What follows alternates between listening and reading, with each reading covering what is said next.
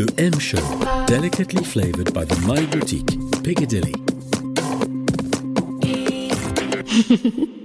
Daniel Thompson, bonjour. Merci d'être avec nous sur le M Show sur FRL. Bonjour. Alors, vous êtes une grande dame du cinéma.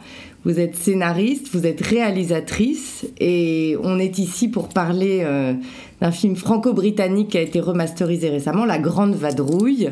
On va parler de votre parcours artistique également. Vous avez beaucoup de films à votre actif en tant que scénariste et réalisatrice. On vous doit euh, Fauteuil d'orchestre, la, la Boom, La Bûche, bien sûr, et puis tant d'autres. Et puis votre dernier film, euh, Cézanne. Et moi. Cézanne et moi, voilà, avec euh, Cézanne et Zola. Alors vous allez nous parler de tout ça. Alors La Grande Vadrouille, déjà, c'est un film franco-britannique. Absolument, puisque la moitié des comédiens sont, euh, anglais. Donc euh, ça a été un- une, magnifique aventure et les comédiens euh, anglais ont apporté une, contribution très importante en face de ces deux monstres que sont Bourville et De Funès. Donc il fallait aussi que ce soit des gens qui aient euh, un humour, le fameux humour anglais dont on parle moins aujourd'hui, mais qui était très très très très à la mode à l'époque. Et donc euh, mon père a choisi euh, ces merveilleux comédiens, donc Terry Thomas qui est, et Claudio Brooks et puis, et puis Mike Marshall qui lui était joué le rôle d'un Canadien. Mais ça a été ça a été je crois un bonheur. Ils sont merveilleusement bien entendus les uns avec les autres. Et puis je crois que les Anglais ont beaucoup apprécié la Bourgogne pour toutes les raisons qu'on imagine. Voilà, puis on imagine euh, effectivement Bourville et De Funès, euh, ils n'ont pas dû s'ennuyer. Alors c'est un film, euh, La Grande Vadrouille, qui a été remasterisé récemment et on- dont on fête les 50 ans. C'est un film qui a, tenu le, le- haut de l'affiche pendant euh, plus, de, plus de 40 ans, c'est ça?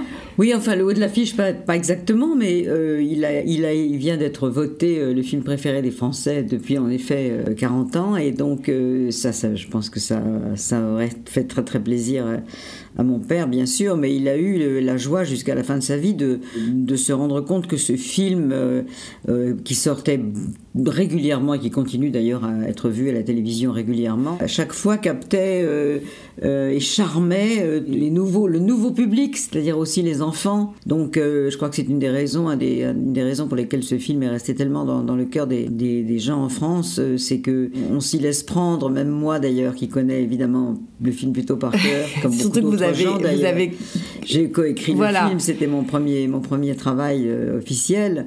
Et donc, c'est vrai qu'on se met devant l'écran de télé, puis on se dit, je vais regarder 5 minutes avec les enfants ou avec des gens qui l'ont pas vu. Ou... Il y a encore des gens qui ça. l'ont pas vu.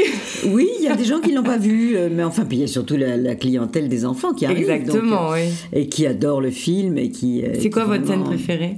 Oh là là, il y en a tellement des scènes que j'aime beaucoup. Je me, je me laisse, je me laisse avoir, moi, quand je, je suis devant et que je regarde. Et puis, j'ai eu, bien sûr, le privilège de revoir le film remasterisé Voilà. euh, dans, en salle, parce que le film est ressorti en salle euh, cet été, dans toute la France. Il a très, très bien marché, ce qui est quand même extraordinaire, parce que, que les gens se déplacent dans les salles pour aller Oui, voir un film, qui est passé culte. tellement de fois à la télévision. C'était, c'était absolument magnifique de le voir en, de le voir sur grand écran, ce, que, ce qui va, ce qui va d'ailleurs se passer à Londres, euh, puisque je crois qu'il va ressortir sur grand alors on invite nos, nos auditeurs à aller voir ça. Bah, c'est Oui. c'est tellement un moment de bonheur. C'est un Ah, gros travail, la remasterisation. Oui, c'est un gros travail, c'est un travail cher, c'est un travail long, et, euh, et c'est absolument splendide. C'est une des qualités du film, d'ailleurs, en dehors du fait que bien sûr tout le monde sait que c'est très très drôle, et que, et que c'est voilà d'avoir fait une, une comédie sur cette période tellement noire de, de notre histoire. Ouais. C'était c'était vraiment vraiment un pari extraordinaire. Mais le film, il est très très beau. Il, est, était beau à l'époque, il, il l'est il l'est encore plus aujourd'hui. Maintenant que ça a été vraiment, euh, les copies sont, sont magnifiques et les couleurs sont superbes. Et, et mon père a attaché beaucoup d'importance à l'esthétisme de, de ces films et notamment de La Grande Vadrouille où on montre euh, la France de manière euh, splendide. Donc ça fait ça fait aussi un peu chaud au cœur. Il n'y avait pas les drones en plus. Il n'y avait pas les drones, Voilà. mais il y avait des belles caméras. Alors, euh, on est ici dans votre euh, bureau, qui est votre entre euh, créative. J'imagine que c'est pas que là que vous créez. Euh, votre inspiration euh, artistique autour des films, c'est quoi le fil rouge de vos de vos films? On Oh, parle je de la dirais que famille. je dirais que on parle pas forcément seulement de la famille, on parle des gens. On parle de on parle de nous tous, on parle toujours à travers euh, les personnages, de, des problématiques de, la vraie vie, euh, pas des, des, des histoires de, de, fiction, d'effets spéciaux, de grands spectacles. C'est pas c'est pas ça mes films. C'est toujours quelque chose de très intime. Et j'aime bien toucher l'intimité des gens, oui, parce que finalement ça, ça ne change pas quand on retourne, quand on, quand on va, va lire les, les, les, pièces grecques ou, ou, aussi bien ou celles de Marivaux ou, euh, ou Molière, n'en parlons pas, mais, mais je veux dire c'est ou Tchekhov, euh, je veux dire ces œuvres qu'on continue à, à voir euh, de, de, siècle en siècle nous montrent que les, les sentiments, le bien-être et le mal-être, les les, les, les, conflits, les non-dits, euh, l'amour, l'amitié, la, la, famille, en effet, ce sont des choses qui sont, euh, voilà, qui traversent le temps, qui sont. Qui sont ah, vous êtes, euh, vous êtes d'une famille extrêmement artistique, à la fois vos parents, vos enfants, vous, vous, avez été, vous êtes la, la belle-fille de, de, Michel Morgan. Alors, comment est-ce qu'on comment est-ce qu'on construit sa vie au milieu de tout ça? C'était une évidence pour vous de devenir ce que vous êtes? Non, c'est pas une évidence. Il y a des destins qui sont, qui sont très tracés, mais finalement, c'est assez rare. Je dis, je, je, moi, je pensais, j'ai fait un an de droit, je pensais peut-être que je deviendrais avocate. Justement, je crois qu'il y a un moment donné où on a un petit peu l'envie de, de, se démarquer de, de, son, de son milieu. Ça, break très, the rules. Oui, bien sûr, ça, ça, ça, se, ça se joue. Euh, voilà, quand on a 18 ans, je trouve que c'est tellement dur de choisir ce qu'on va faire à 18 ans. Quand on a passé son bac, comme nous, comme nous tous, les Français, c'est un moment de, de grande angoisse. Donc, euh, comme tout le monde, je savais pas très très bien euh, ce que j'allais faire, donc j'ai fait des études de droit et puis je les ai arrêtées très vite parce que je me suis beaucoup ennuyée. et, et puis je suis partie vivre aux États-Unis parce que ma, ma, mère et mon père avaient divorcé et j'avais suivi ma mère là-bas et puis un fiancé que j'ai fini d'ailleurs par épouser à l'époque. Je me suis rendu compte en fait, grâce à mon père et grâce au fait que mon père me, me récupère euh, probablement pour des raisons vraiment sentimentales en me faisant revenir en France pour travailler avec lui sur des scénarios, notamment le scénario de La Grande Vadrouille, puisque c'est le premier scénario que j'ai signé, ouais. enfin, que j'ai co-signé. Et donc, je me suis rendu compte que j'adorais ça et que c'était vraiment quelque chose qui me comblait et que c'était la chose dont je voulais faire mon métier. Où vous trouvez votre inspiration des, des scénarios? Je la trouve beaucoup là, assise sur ce, à ce bureau que vous voyez, parce que euh, c'est beaucoup de travail en fait. L'imagination et l'inspiration, c'est beaucoup de travail. C'est s'acharner à, voilà, à inventer des situations, des dialogues, des, des rebondissements mon, des... mon, grand, enfin mon grand plaisir et mon grand souci à la fois, c'est de, de raconter des histoires vraiment, et, oui. et, de, et de passionner les gens avec des histoires qui sont finalement, euh, qui sont relativement banales, des histoires d'amour, des histoires d'amitié, des On histoires se retrouve. De, de, de, filiation, de famille en effet. Euh, mais bien sûr, il faut euh, rendre ça beaucoup plus palpitant que la vraie vie. Donc euh, c'est Alors ça. vous allez, ça. vous avez devant nous, on va essayer de faire imaginer aux auditeurs une magnifique tortue en argentée avec des trous sur la, sur la carapace, bourré de, de stylos, vous, vous, écrivez, vous écrivez dans votre tête. Comment ça se passe, ce, ce processus euh, créatif ben, C'est une, c'est une torture, effectivement, avec une carapace euh, trouée de, de, avec, pour, pour ranger les stylos. C'était un objet qui était sur le bureau de, de mon père de, depuis toujours, et donc euh, euh, je l'ai récupéré, je l'ai posé sur mon bureau. Et, euh, et donc, oui, c'est vrai un petit peu qu'elle elle a l'air un petit peu du symbole de l'écriture, parce qu'il y a à la fois des ciseaux, parce que moi j'ai écrit sur du papier encore. Je me suis pas mise, oui, enfin, je me suis mise à l'ordinateur pour beaucoup d'autres choses, mais pour ce qui est d'écrire écrire mes, mes, mes, histoires, je les écris encore sur du papier blanc avec donc euh, des, euh, parfois des couleurs différentes, des traits où je souligne des choses en couleur, et puis des ciseaux parce que je coupe littéralement euh, comme on le faisait à l'époque au montage aussi avec la pellicule, je coupe des scènes, je les, je les recolle un peu plus tôt, un peu plus tard. Enfin, c'était tout un travail que je pourrais faire sur un ordinateur, mais que je continue à faire. Ça vous prend combien de temps un, une écriture? Oh, ça prend. Euh, alors, quand je dis un an, c'est un an dans, pendant lesquels il y a quand même des arrêts, des voyages, bien sûr, et des, des, des moments euh, de distraction, mais, mais, euh, mais ça, voilà, c'est entre 8 mois et, et, un an. Ouais. Alors, on est, on est aussi euh, en face d'un bel objet qui est le clap de votre dernier film, Cézanne et moi. Vous revenez des États-Unis, il est en train de. Oui, il va sortir, sortir aux États-Unis, il va sortir aussi d'ailleurs en Angleterre, donc ce qui me, ce qui me comble de joie. Parce Alors, un deuxième film à aller voir. Voilà, c'est bien. Mois, donc, euh, c'est en janvier, c'est Cocooning, on peut aller au, voilà. cinéma. Euh, je sais pas exactement la date de sortie en Angleterre, je sais qu'il va sortir en mars aux États-Unis. Euh, c'est un grand, grand, grand privilège de sortir en Angleterre parce que peu de films français, comme vous le savez, sortent, sortent là-bas. Donc je suis très, très contente de ça. Et euh, ça a été une aventure magnifique que j'ai, vraiment adoré travailler sur ce sujet euh, avec deux acteurs qui m'ont enchanté et qui sont merveilleux. Et donc ce clap qui est là, on, me l'a donné, c'est la tradition. Le dernier jour, il y a marqué 14 parce que c'est un plan séquence que j'ai tourné derrière la coupole, l'Académie française. J'ai fait 14 prises. Et ce qui est rare parce que quand même, je suis généralement plus raisonnable. J'en ai plusieurs ici. J'ai des tas de claps qui sont posés sur, sur ma bibliothèque parce que vraiment, ça représente euh, un moment toujours extrêmement émouvant. La dernière scène et la dernière prise de la dernière scène qu'on tourne dans un film, qui n'est jamais d'ailleurs la dernière scène du film. Mais, euh, mais qui est donc le moment où on va tous se dire au revoir et, et où on sait que cette espèce de communauté magnifique, chaleureuse et besogneuse et euh, qui a vécu euh, ensemble pendant deux mois, vraiment pratiquement nuit et jour, et eh ben qu'on va tous s'exploser, s'éparpiller. On a le baby blues après. Euh, oui, il y a un baby blues, absolument, parce que parce que c'est on alors on crée une grande famille. On est toute seule au début, ou alors deux quand je travaillais avec mon fils sur mes scénarios, mais ou mon père. Puis après on est une dizaine, puis après quand le tournage se, se, met en route, on est 80, 100 personnes, et puis après il y a la figuration qui vient se greffer. Donc on, voilà, on est comme, vraiment comme, une, comme un grand, grand cirque. Ah, et puis tous ces gens, ben, ce jour-là où on vous donne ce clap, euh, euh, il y en a beaucoup qu'on ne verra, verra, pratiquement plus. Ouais. Comment on se ressource alors du baby blues jusqu'à la prochaine excitation du... Ben, il y a d'abord le montage, donc ça mhm. déjà on reste... Alors là du coup on se retrouve à deux, puisque je me retrouve surtout avec ma monteuse pendant des mois à deux. Donc c'est de nouveau un travail qui ressemble à celui du scénario, sauf qu'il est devant et, et qu'on on, retravaille, on, retripote tout ça pour, pour raconter l'histoire forcément un peu autrement. Et puis, euh, et puis après le film sort, et en fait le vrai Baby Blues il est après la sortie du film, c'est-à-dire qu'il est maintenant. Parce que c'est là que, que euh, ben on l'a fait, donc euh, il n'est plus à faire, il, il, il est, livré, il est, voilà, il est dévoré par, par euh, ou pas d'ailleurs par, par le public, mais. Ouais. Vous êtes sensible aux critiques? Comment vous oui, les oui critiques et non. Euh, euh, oui et non. Je les lis pas toutes, Dieu, Dieu merci. Je suis sensible, si j'ose dire, aux, critiques intéressantes. Je suis sensible. Alors évidemment, je suis très contente quand elles sont bonnes. il y en a des très agréables et des très agréables à lire parce qu'on se dit que, que le critique a, a, non seulement aimé mais bien compris ce qu'on a voulu faire. Et ça, c'est une satisfaction. Euh, euh, et puis, je suis sensible, et bien sûr, aussi à, quelques mauvaises quand elles sont, euh, quand elles sont bien écrites, quand elles sont, quand elles touchent à certaines choses qui me, qui m'ont posé problème, et donc je me repose des problèmes. Quand elles sont bâclées, c'est souvent le cas. ben franchement, non, ça me fait ni chaud ni froid. Mhm.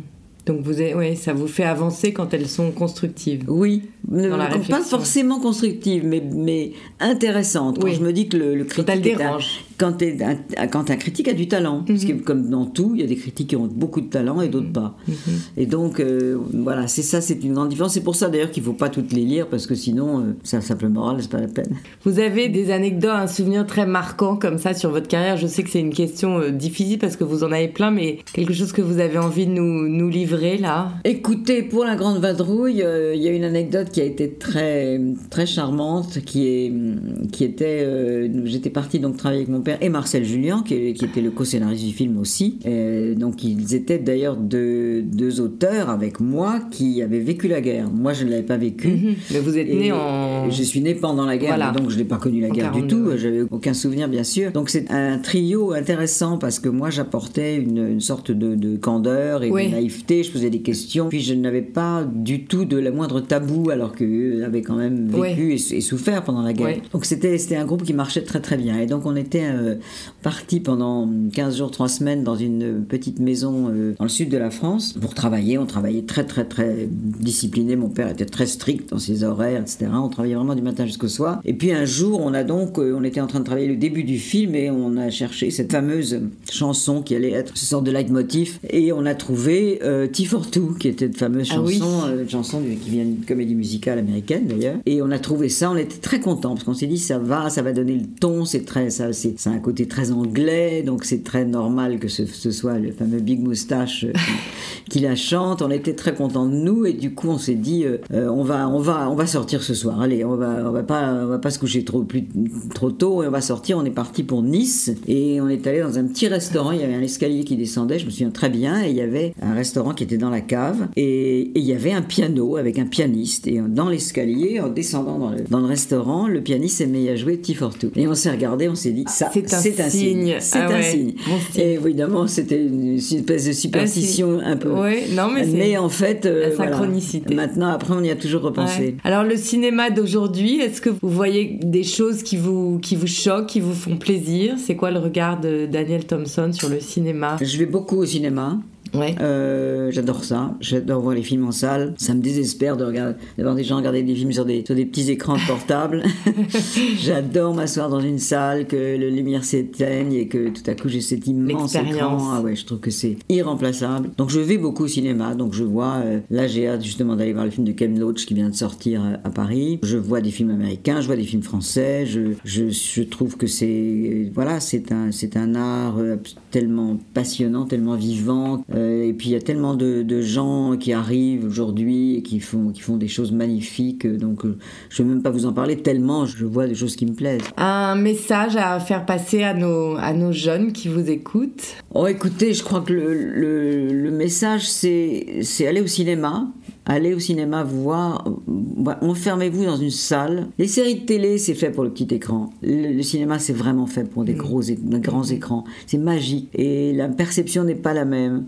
Donc je leur, je leur conseillerais d'aller au cinéma et que, et, et que si ça leur donne envie d'en faire, eh bien, euh, eh bien voilà, qu'ils continuent à y aller. À ce- Je pense que la meilleure école de cinéma, c'est une salle. et l'école de la vie en ce qui vous concerne. Voilà. Bah, écoutez, je vous remercie. Merci Daniel Thompson d'être avec nous sur euh, FRL et sur le M Show. Mais merci de m'avoir très reçu. bientôt. Merci.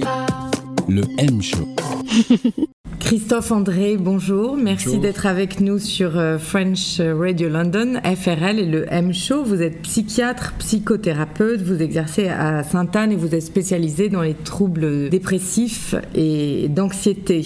Vous êtes euh, également un auteur reconnu. Vous avez publié beaucoup de, de publications. Vous êtes le porte-parole de la psychologie positive et vous avez introduit la méditation dans la psychothérapie.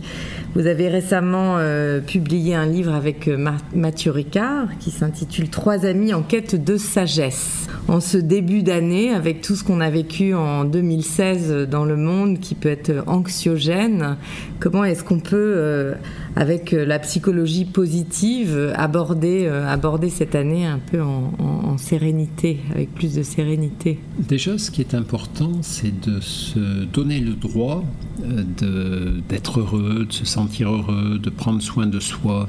Il n'y a rien, en tout cas, il n'y a pas forcément là-dedans une, démarche égoïste. Parfois, on se dit, oh là là, mais avec tous les malheurs qui affligent le monde, m'occuper de mon bien-être et de mon bonheur, c'est un truc un peu nombriliste, un peu égoïste. Mais en réalité, euh, quand on regarde comment les choses se passent, on voit que finalement, on a besoin de se sentir bien pour agir, pour entreprendre, et que finalement, c'est lorsque nous sommes malheureux, inquiets, déprimés, que nous sommes le moins capables d'agir sur notre environnement. Donc le premier message, c'est prenez soin de vous, soyez aussi heureux que possible, savourez la vie autant que possible, et c'est dans cet état que vous aiderez le mieux le monde à changer.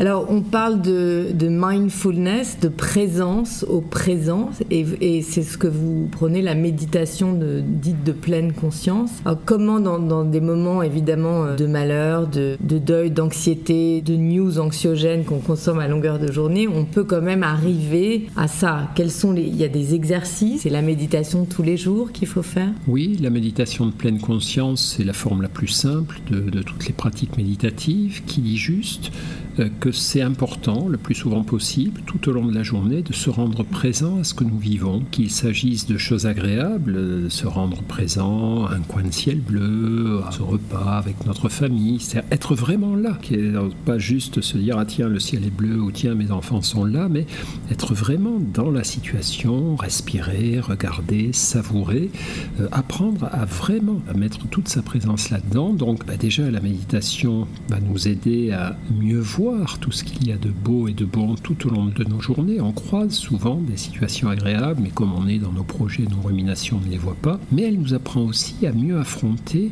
les difficultés ou les choses qui ne vont pas, à moins les ressasser, les ruminer. Quand elles sont là, on observe quel impact elles ont sur nous, vers quoi elles nous poussent, au lieu de tenter de les fuir. Mais c'est souvent, vous savez ce que disent les orientaux, ils disent, tu ne peux pas partir d'un endroit où tu n'as jamais voulu arriver, où tu n'es jamais arrivé. Et de même, je ne peux pas me débarrasser d'une inquiétude ou d'une souffrance si je n'ai pas pris le temps d'y rentrer, si j'ai essayé de la fuir, de penser à autre chose, etc. Donc c'est le paradoxe de la pleine conscience qui fait qu'elle nous apprend à être plus présent à nos bonheurs, à être mieux présent à nos malheurs, et que du coup, elle est un très bon outil de, vie quotidienne. C'est ce que disait Albert Camus, l'écrivain euh, donc Albert Camus euh, disait ce n'est plus d'être heureux que je souhaite aujourd'hui, mais d'être conscient, comme s'il avait intégré que la conscience nous amenait à la fois le bonheur et la lucidité. Je pense donc je suis. On parle beaucoup évidemment de mindfulness, de méditation, ça a l'air très tendance, très à la mode. C'est pourtant une pratique euh, qui a été, qui est très ancienne, en tout cas dans les spiritualités des différentes religions et cultures. Alors, quelle est votre vision sur, euh, sur cette tendance? Vous, vous dites parfois c'est un peu excessif vous êtes médecin, comment est-ce qu'on tombe pas dans, dans la mode et, comment on peut, on peut pratiquer ça de manière euh, consciente, bénéfique, sans tomber dans une mode? C'est vrai qu'il y a une mode de la méditation, mais après tout, euh, il y a pire hein, comme mode. mode de la méditation nous apporte Si tout le monde va mieux, effectivement, il y a pire comme mode. C'est mieux que la mode du piercing ou des tatouages, à mon avis, concernant notre santé en tout cas. Euh, non, mais plus sérieusement, euh, bon, c'est pas parce que quelque chose est à la mode qu'il est que ce phénomène est intrinsèquement mauvais. Il faut passer un petit peu outre et se dire finalement aussi, si la méditation est à la mode, c'est peut-être que notre société en a quand même besoin. On, est, on vit dans une société marquée par l'accélération, la dispersion, la pression sur les performances. Et c'est justement ce que peut nous apporter la méditation qui nous aide à résister à ces tentations d'accélérer. Sollicitation d'images, de bruit. Voilà, de nous mm. disperser. Donc, en ce sens, moi, je me réjouis plutôt de, de, cette, de ce renouveau de la méditation, mais qui est lié aussi à quelque chose de très concret. Hein. La méditation, ça existe depuis deux millénaires et demi, c'est pas du tout, du tout nouveau. Par contre, ce qui est nouveau, c'est que nous disposons aujourd'hui d'approches méditatives laïques. Hein. La mindfulness, la pleine conscience, peut parfaitement être apprise dans un cadre laïque, d'où son utilisation dans les hôpitaux, dans les écoles oui, une ouverture plus, plus, grand public. voilà, ça ne nécessite mhm. pas qu'on fasse allégeance ou qu'on s'affilie à telle ou telle religion ou telle ou telle forme de spiritualité. Et donc, dans ce cadre, c'est un, très bon outil d'équilibre de vie, comme peut l'être le sport, le changement d'alimentation. Donc, c'est pas une méthode miracle, mais c'est un outil très efficace d'équilibrage intérieur qui va m'aider aussi à être plus à l'écoute des autres, plus lucide dans mes choix existentiels, etc. Alors, pour les novices qui nous écoutent, euh, on peut commencer un petit peu tous les jours docteur. Oui, c'est non, mais c'est vrai que très sérieusement, cette approche euh, de mindfulness, de pleine conscience, a ceci de révolutionnaire, non seulement euh, qu'elle est laïque, non seulement qu'elle est validée par les recherches scientifiques, mais aussi que c'est très simple. C'est un apprentissage qui peut être fait rapidement. C'est pas plus difficile d'apprendre à méditer que d'apprendre à courir, à faire de la marche nordique ou du yoga. C'est le sport de l'esprit finalement. C'est l'entraînement de l'esprit. Mhm. Hein, la terme terminologie méditation. Dans la plupart des langues orientales, ça se dit entraînement de l'esprit. Donc, euh, c'est pas difficile. On peut très bien commencer chez soi avec un CD ou des petits enregistrements récupérés sur Internet pour vérifier si ça nous convient. Il y a des gens à qui ça convient pas. Vous avez écrit un livre là-dessus euh, qui s'appelle Méditer jour après jour. Il y a un CD d'exercice. Il est traduit en anglais d'ailleurs. 25 leçons pour vivre en pleine conscience. Donc on peut très bien voir si la méthode nous convient en faisant ce genre de petits exercices. Après, c'est vrai que si on veut vraiment apprendre en profondeur, c'est comme tout. C'est comme le piano. Si vous voulez vraiment progresser, c'est mieux de rencontrer à un moment donné un prof, un enseignant. Mais pour la méditation, c'est la même chose. Mais la découverte peut se faire tranquillement chez soi. Et après, bah après l'idée de la méditation, c'est qu'elle devienne un outil qui accompagne nos journées. Hein, c'est pas euh, faire euh, la formation pendant un mois puis ne plus jamais pratiquer. C'est tout au long de la journée, on va se poser, on va mieux respirer, on va se prendre conscience de l'état dans lequel on se trouve. Alors vous, vous avez introduit ça euh, dans la médecine, en tout cas la psychothérapie en France, et ça vient aussi dans les écoles. on parle de méditation, nos jeunes qui sont connectés, connectés à 300%, j'ai envie de dire. Quel est votre message aux jeunes qui nous écoutent et qui sont, euh, comme vous dites parfois, ont leur euh, prothèse de smartphone à la main? Hmm. bah, Le message, c'est que c'est génial, les écrans. Hein. Moi, je suis d'accord avec eux. Il y a tellement de trucs super qui sont euh, sur les écrans, sur le web. C'est fantastique. Le problème, c'est si on n'avale que ça.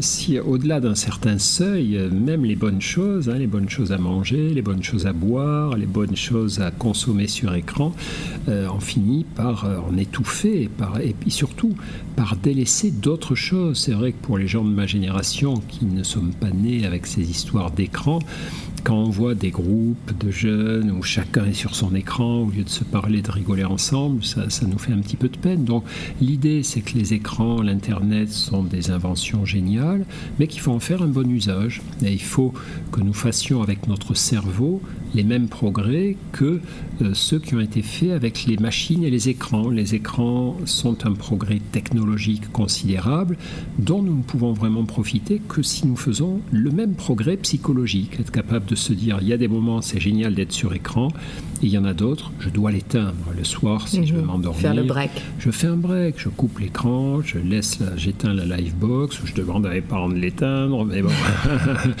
et puis je bouquine, je, je, je, fais autre chose, je me détends, euh, mais voilà, c'est ça le message. Bon, alors voilà de quoi aborder euh, la nouvelle année en C'est une bonne résolution. Est-ce que vous nous laissez sur une petite phrase? Ah ben il y a une phrase que j'aime beaucoup, une citation que j'aime beaucoup de Saint François de Sales à propos de la méditation. Alors c'était il y a plusieurs siècles, hein. il écrivait ça je crois au XVIe siècle. Euh, il parlait de la méditation chrétienne puisque la pleine conscience n'existait pas à l'école. Et donc Saint François de Sales disait, c'est très important de méditer une demi-heure par jour. Il faut que tout le monde médite une demi-heure par jour. Faisable, ça c'est faisable. Sauf si on est très occupé. Ah, parce que si on est très occupé, il faut méditer une heure par jour. Ah, très bien. Et voilà, plus je me sens stressé, plus j'ai l'impression de ne pas avoir le temps de méditer, plus en réalité ça veut dire que j'aurais vraiment intérêt à méditer et même à doubler la dose. Bien, bah écoutez, on vous remercie. Merci docteur. Merci à, à très bientôt sur l'antenne de FRL. Le M-Show. Aude de Thuin, bonjour. Merci d'être avec nous sur le M-Show sur euh, FRL. Alors, vous êtes une serial entrepreneur, comme vous vous définissez. On, vous a, on a déjà eu l'occasion de vous avoir avec nous il y a quelques années pour un livre qui s'appelait Oser, femmes si vous osiez. Et puis, vous êtes euh, connu pour avoir fondé. Euh, tout un tas de choses très novatrices, euh, l'art du jardin, le Women's Forum, vous, vous défendez la, cause des femmes et vous avez récemment euh, écrit un, livre qui s'appelle Forcer le destin, j'ai choisi le succès, l'échec m'a rattrapé. Alors c'est à la fois tendance et à la fois courageux de parler de l'échec. Qu'est-ce que vous avez à nous dire de ça? Alors moi je ne l'ai pas fait parce que c'est tendance, je l'ai fait parce que j'ai réellement vécu un échec. Quand j'ai vu que l'année allait se passer comme elle allait se passer, ça a commencé fin 2014. Au départ ça relève d'une anecdote parce que mon éditrice m'a appelé pour prendre de mes nouvelles, simplement comme ça, parce qu'on est amis et qu'on se voit deux fois par an. Euh, et j'ai éclaté en sanglots en disant ben, je vais mal parce que je, vais déposer le bilan euh, de, l'art du jardin que j'avais racheté. Ah, voilà, je vis ça comme un échec et d'ailleurs, euh, comme une anecdote, il faudrait que j'écrive un livre là-dessus.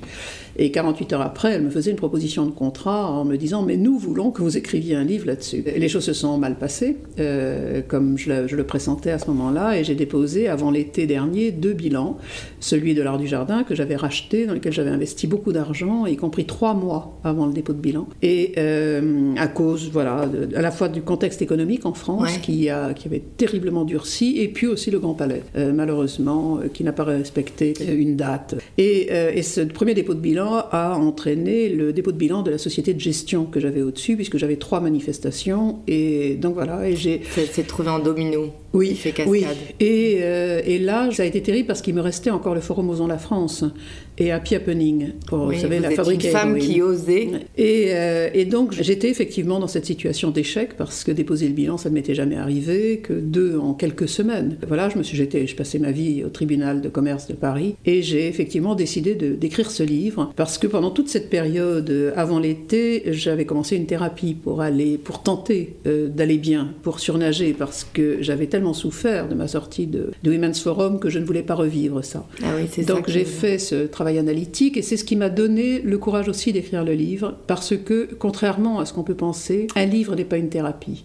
Un livre permet de tourner, tourner une page mais il faut avoir fait une thérapie avant parce que sinon vous emmerdez tout le monde. Donc cette thérapie m'a aidée et j'ai passé l'été seule euh, en Normandie où j'ai écrit pendant deux mois euh, sans discontinuer. Et puis euh, la rentrée de septembre est arrivée, les emmerdes ont continué parce que je n'ai pas réussi à redresser Osons la France euh, du tout et puis je crois surtout que j'avais perdu mon énergie. Oui, qui... vous vous êtes sentie seule. Hein. Je me suis sentie seule, j'ai vu aussi que j'ai observé les gens. Oui.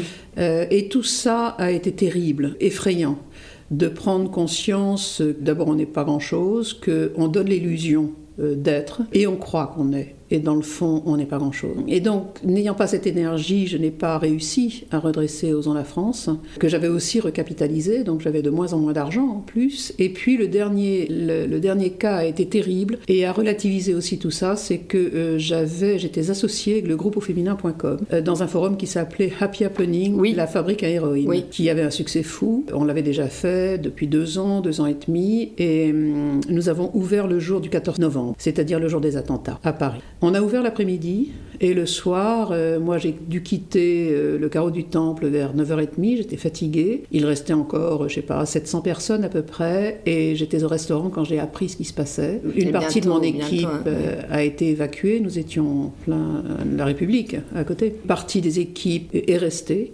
Euh, j'ai voulu retourner sur place, je n'ai pas réussi. Dans nos équipes euh, et proches de nous, il y a eu quatre morts. Et là, et on n'a bien sûr jamais ouvert ce forum. Et là, j'ai totalement baissé les bras parce que, euh, évidemment, ce qui s'était passé est beaucoup plus grave que mon problème. Je ne suis pas sûre quand même qu'à un moment, euh, je n'ai pas fait passer mon problème avant. C'est-à-dire, certes, il y avait cet horrible attentat, et puis voilà, et puis moi, je redressais pas la tête alors que j'aurais dû pour les autres. Donc, je suis repartie. Enfin, il me restait encore une petite chose, c'est que j'avais lancé Osons la banlieue, justement, et à cause des attentats de janvier. Et donc, j'avais pris, euh, pour faire ça, j'ai travaillé avec Saïd Amouche de Mosaïque RH et un ami Daniel Yerso qui lui s'occupe de l'outre-mer en France. Donc euh, on s'est battu, ce forum a eu lieu à Pantin avec beaucoup de succès. En plus, il y avait eu entre le 13 novembre et il y avait eu le 18, c'est-à-dire les attentats de Saint-Denis. Ce qui m'a donné la force de rester cette journée-là, le 23 novembre, c'est que je me suis battue contre le préfet et le maire de Pantin qui voulaient plus nous laisser ouvrir. On avait plus de 1000 jeunes qui venaient et beaucoup de femmes. Et je me suis dit que ces attentats concernaient beaucoup les femmes puisque euh, cette violence est une violence euh, d'hommes et beaucoup euh, cette stigmatisation des banlieues et des musulmans, et que faire un forum à Pantin faisait sens plus que jamais. Mmh. Donc, euh, donc je me suis battue, le forum a eu lieu, avec beaucoup de succès. Personne ne voyait que j'étais défaite.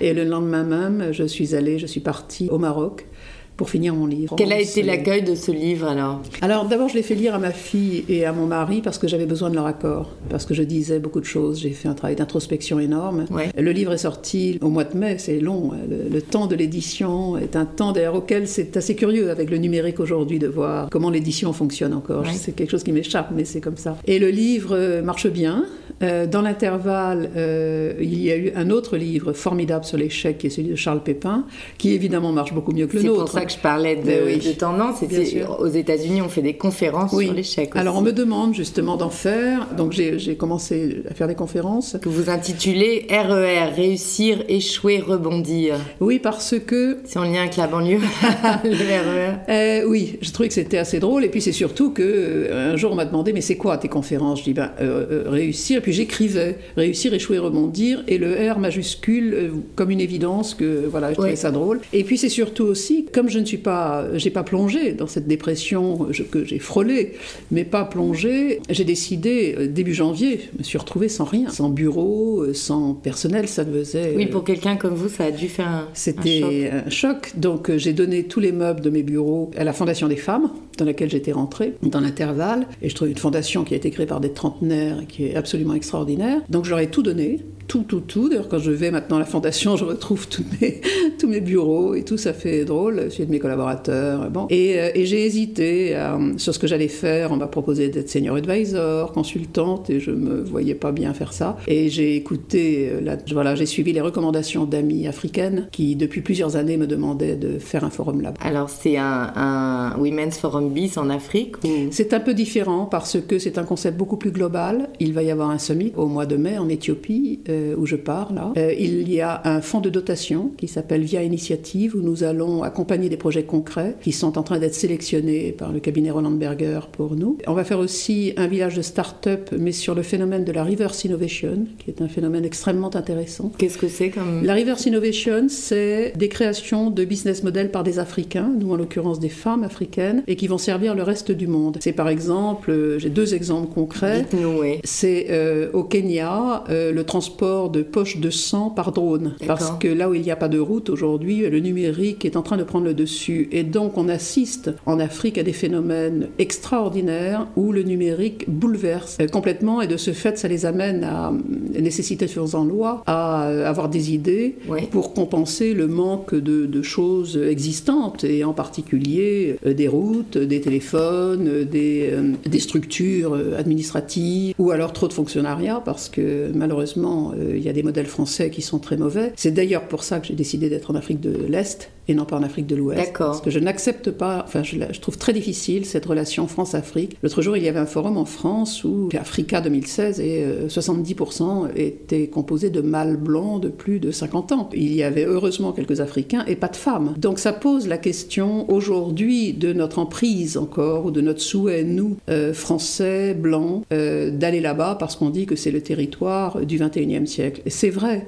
mais il faut surtout regarder ce que l'Afrique a à nous apporter. Et c'est, moi, c'est un de mes paris. Et en faisant ce forum, c'est aussi aider les femmes à rentrer euh, ou à euh, souhaiter les aider pour une nouvelle gouvernance. Oui. Parce que les femmes africaines sont demandeuses de ça et demandeuses d'être dans un réseau mondial. Et du coup, quand j'ai fait savoir que je faisais ça, eh bien, mon réseau s'est mis en route. Et donc, c'est un forum qui va avoir lieu sur le continent africain, en Éthiopie, mais qui va être à 50% euh, composé d'Africaines, de femmes du monde entier, et à 25% d'hommes. Et parce que j'ai fait des quotas, Très bien. par obligation, parce que les forums de femmes ne sont pas considérés s'il n'y a pas d'hommes. C'est assez extraordinaire. C'est-à-dire que dans un forum classique, c'est 90% d'hommes, si ça n'est pas plus, 95%, on voit encore très peu de femmes. Et un forum de femmes, il n'y a pas de mecs, parce qu'ils considèrent que c'est pas leur place. Ils disent Ah, mais c'est un truc de nana. Et c'est insupportable. Et si on veut euh, faire un forum crédible, qui soit considéré dès le début, euh, il est très important de le positionner comme un forum ouvert à tout le monde. Alors, vous parliez d'un forum, d'un fonds de dotation. Fonds de dotation et, le troisième troisième, c'est un, un fonds, un capital, une société d'investissement à, à fort impact sociétal pour et par des femmes. D'accord. Alors, comment, comment tout ça est financé? Comment ça... Alors moi j'ai financé avec difficulté parce que j'ai perdu énormément d'argent, mais un de mes banquiers a continué à me faire confiance, un seul, parce que ça c'est aussi le contre-coup de déposer des bilans, c'est que vous n'existez plus malgré votre record et malgré votre âge. Les portes se ferment, Enfin, on vous prend plus au téléphone, on répond pas aux mails, c'est terrible Ouais, de, de vivre ça alors que vous croyez une fois de plus que vous existez. Euh, et la réalité vous rattrape euh, à une vitesse grand V. Je me suis débrouillée, j'ai travaillé euh, et je travaille toujours évidemment sans être rémunérée. J'ai fini par euh, constituer quand même l'équipe, j'ai levé un peu de fonds, euh, mais je ne veux pas d'argent blanc non plus. Donc là j'étais au Nigeria l'autre jour. Je suis en négociation avec des Nigérians. Il y a de grosses fortunes là-bas. J'en connais quelques-uns. C'est extrêmement intéressant ce qui se passe. Voilà, 50% du capital devrait être africain. J'ai commencé euh, à voir les annonceurs et les boîtes me font confiance. Donc aujourd'hui, on a déjà L'Oréal, Orange, Sanofi, euh, Engie, euh, mais aussi des boîtes marocaines qui commencent à nous rejoindre. On en a deux. Et euh, là, nous sommes en train de négocier avec des Chinois, une boîte allemande, une boîte coréenne. Et puis, je pars aux États-Unis euh, bientôt, euh, parce que les boîtes américaines nous ont fait savoir aussi qu'elles voulaient nous rejoindre. Donc, donc je suis rassurée. encore tendue, parce que j'aurais aimé avancer plus vite dans le capital. Mais bon, comme je fais tout, j'ai recruté une DG, une CEO qui m'a fait confiance, qui est rentrée de, de, très bonnes conditions, avec du capital. C'est parce que c'est une façon maintenant de recruter les gens j'ai donc recréé une start-up à 65 ans. C'est euh, formidable, oui. Je ne sais pas si c'est formidable, c'est l'avenir qui nous le dira. Euh, le projet est un vrai projet, c'est un concept important, nécessaire, euh, et les gens me font confiance pour le mener. Alors, qu'est-ce que vous ne faites pas aujourd'hui que vous auriez fait il y a quelques années, après, après tout ce que vous avez vécu là Je ne m'emballe plus.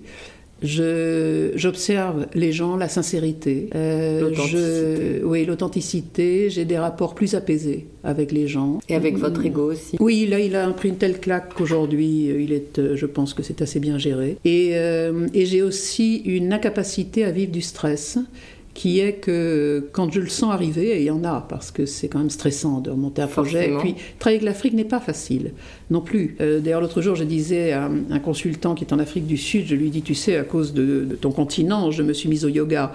Il me dit, quel est le lien? J'ai dit, le stress, parce que travailler avec l'Afrique, c'est vraiment compliqué, il faut apprendre. Euh, on n'est pas dans la même temporalité. Ils ont eux-mêmes une gestion du stress intéressante et qui m'aide. Euh, et en ce moment, je fais un travail, enfin, j'essaie de comprendre comment cette société matriarcale à souhait vit confrontée à une société machiste. Euh, et c'est très intéressant de voir les deux et le résultat c'est que les femmes s'en sortent par la résilience. Et moi-même je suis devenue résiliente. donc c'est c'est pas un hasard que vous vous occupiez de ce, continent et de ce projet. Oui, parce un, que... un véritable échange, on a l'impression. Oui, absolument, parce que je comprends ces femmes, je pensais déjà les comprendre avant parce que sinon je n'y serais pas allée bien sûr. Et puis j'avais cet appétit de découverte aussi euh, d'une société, d'une civilisation que je connais moins, et je me sens proche euh, de tout ça sur le plan psychologique. Euh, je vais d'ailleurs dans les programmes, nous avons prévu, euh, on invite des philosophes, on invite des sociologues, des anthropologues aussi, pour essayer de comprendre comment l'Afrique peut mieux fonctionner avec le reste du monde et comment le reste du monde doit elle-même appréhender l'Afrique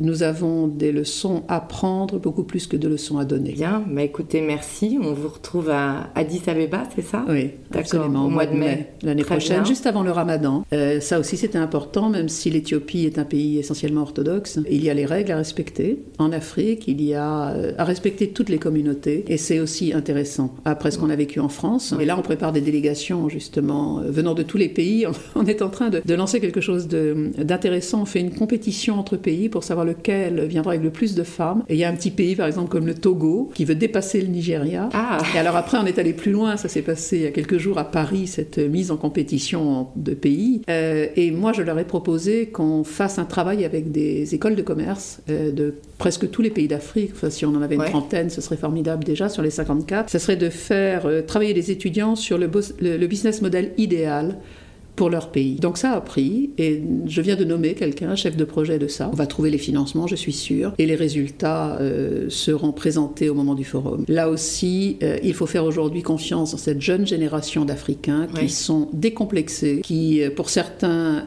sont une émanation de la diaspora et qui veulent, qui ont un désir de retour dans leur pays. et de changer d'image. et de changer, et en particulier dans les pays difficiles, en général plus ceux qui sont issus du pétrole d'ailleurs. On voit bien euh, la corruption, où elle se situe.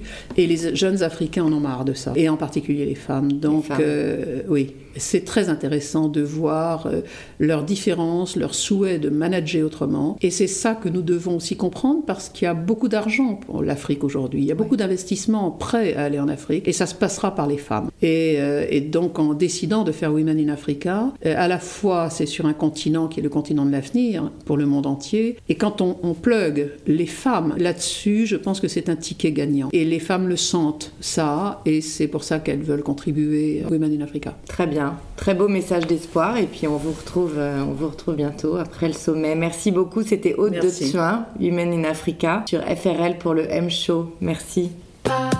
Le M-Show. Hello, we are with Claire Brass. You are the head of the SEED Foundation, standing for Societal Environmental Enterprise with Design. You're an expert of design.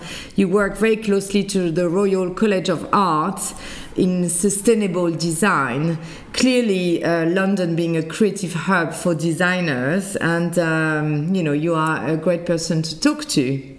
So, welcome to FRL and the M Show so we we passed Christmas and all this design extravaganza. Was it a great time for designers? Is Christmas a great time for designers?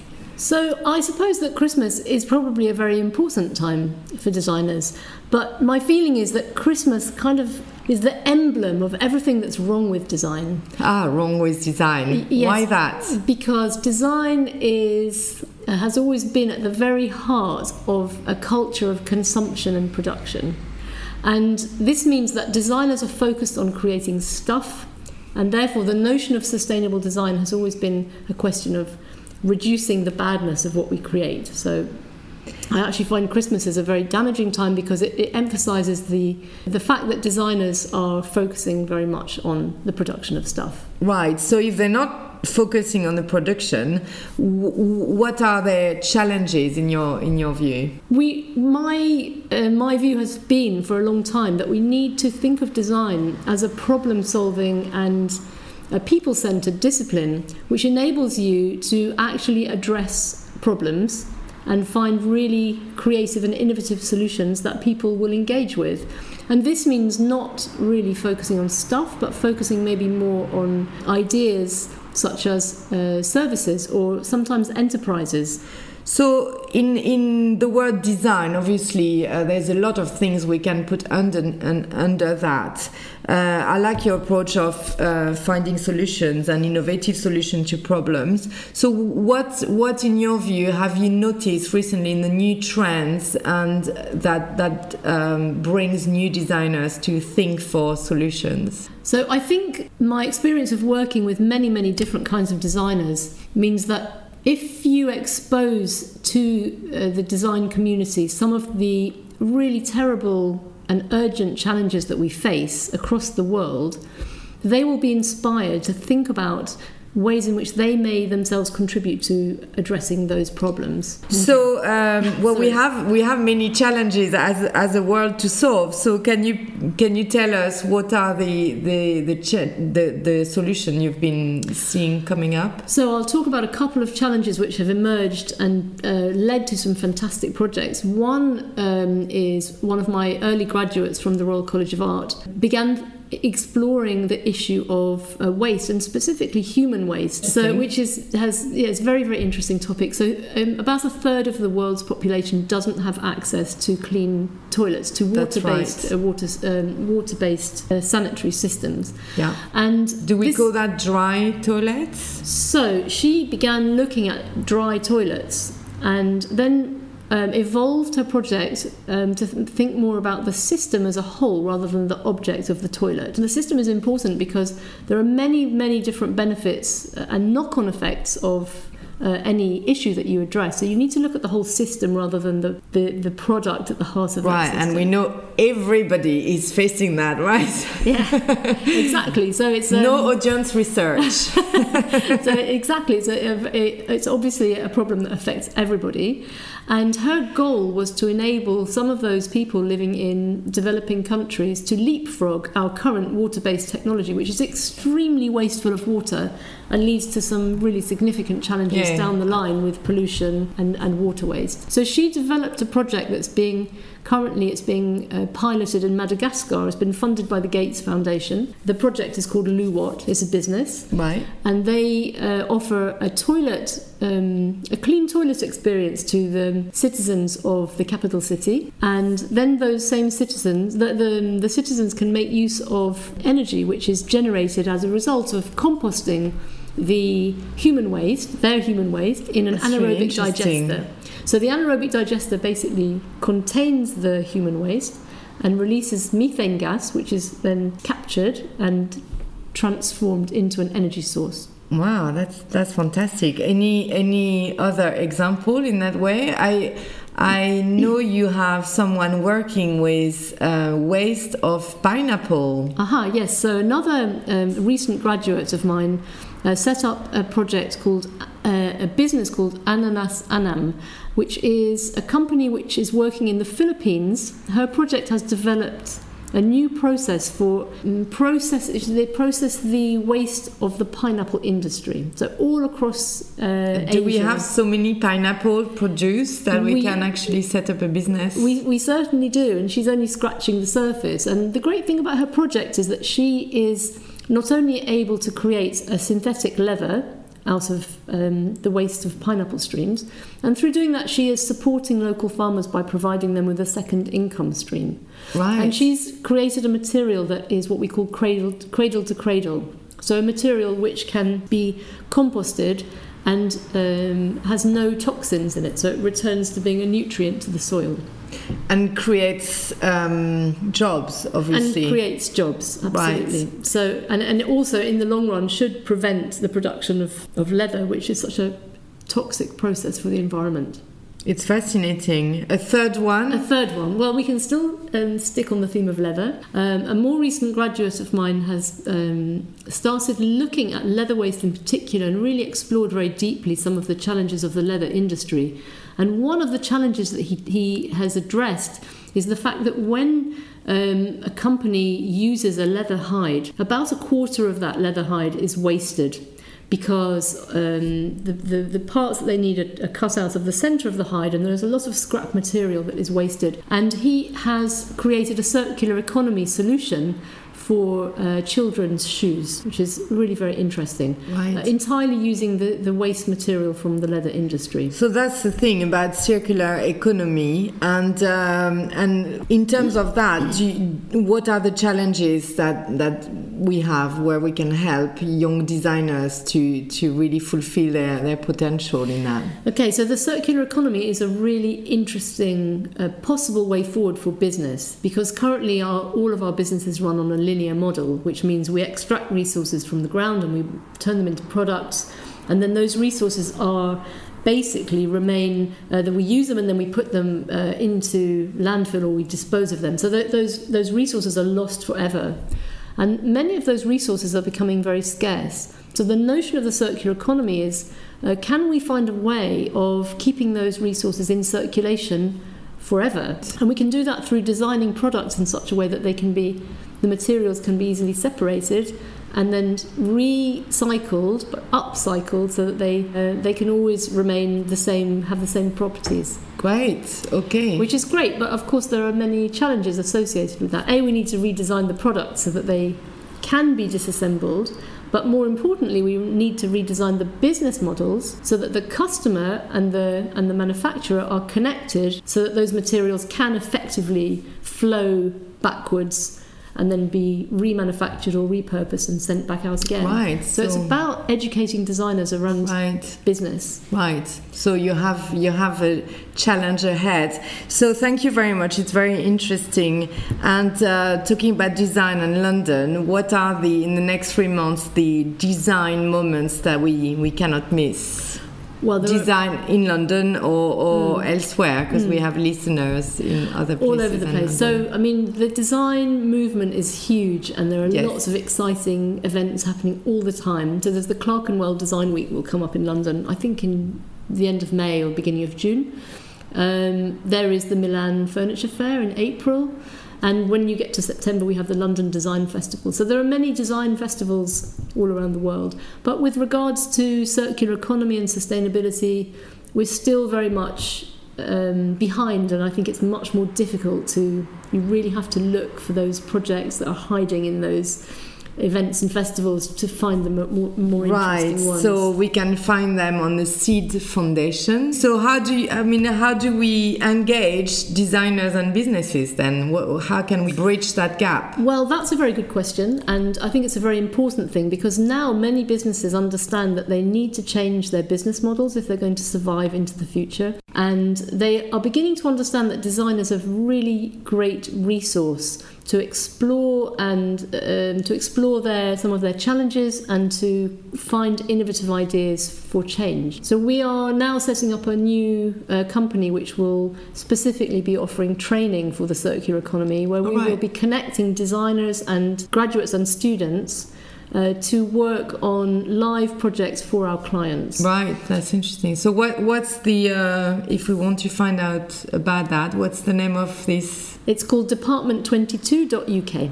Right, okay. So, avis aux amateurs, as we say in French. Well, thank you very much. That was very interesting, and we'll, we'll hear from you again on the design uh, events coming up. Thank you very much. Thank you. Le M Show, delicately flavored by the My Boutique, Piccadilly.